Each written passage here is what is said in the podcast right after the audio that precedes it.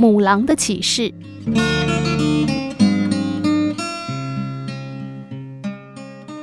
一个朋友的孩子大学毕业半年了，没有去找事做，窝在家里，白天睡觉，晚上上网。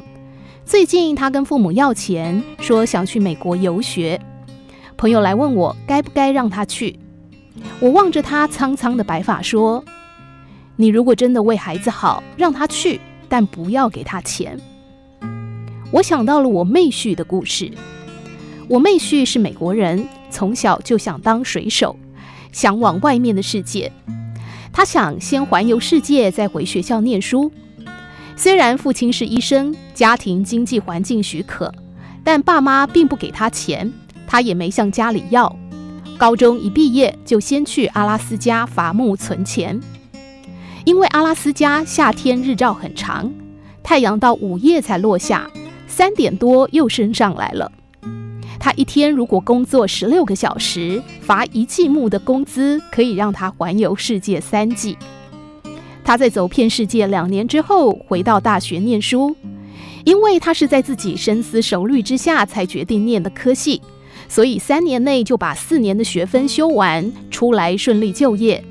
接着可以说是平步青云，一直做到总工程师。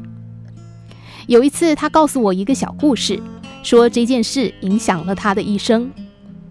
他在阿拉斯加打工时，曾经跟一个朋友在山上听到狼嚎声，他们很紧张地四处搜寻，结果发现是一只母狼脚被捕兽器夹住，正在哀嚎。他一看那个奇特的捕兽器，就知道是当地一名老工人所设的。这个老工人业余捕兽，卖毛皮补贴家用。但是这名老人家因为心脏病已经被直升机送到安克拉治医院去急救了。这匹母狼恐怕会因为没有人处理而活活饿死。他想要释放母狼，但母狼非常凶，让他没办法靠近。他又发现母狼在滴乳，表示狼穴里还有小狼。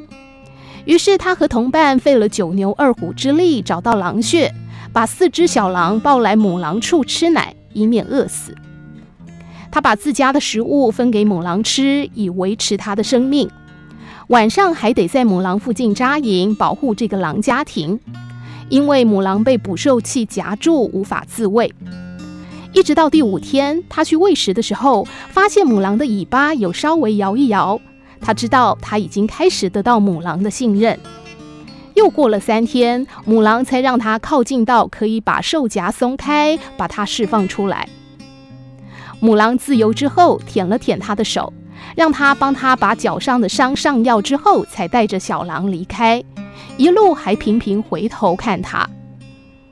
当时妹婿坐在大石头上想：如果人类可以让凶猛的野狼来舔他的手，成为朋友，难道人类不能够让另外一个人放下武器，成为朋友吗？他决定以后先对别人表现诚意。因为从这件事情当中，他学到先释放出诚意，对方一定会以诚相待。他开玩笑说：“如果不能这样，那就真的是禽兽不如了。”因此，他在公司中以诚待人，先假设别人都是善意的，再来解释他的行为。他经常帮助他人，不计较小事，所以每一年都会升迁，爬得很快。最重要的是，他每天都过得很愉快。虽然他并不知道东方有“施比受更有福”这句话，但是他的生活证明了这一点。他对我说，他一直很感谢在阿拉斯加的经验，这使他一生受用不尽。的确，只有自己想要的东西才会珍惜，人也是经过磨练之后才会成熟的。如果一个人大学毕了业还不知道自己要什么，那么可以让他去外面磨练一下，让他自食其力。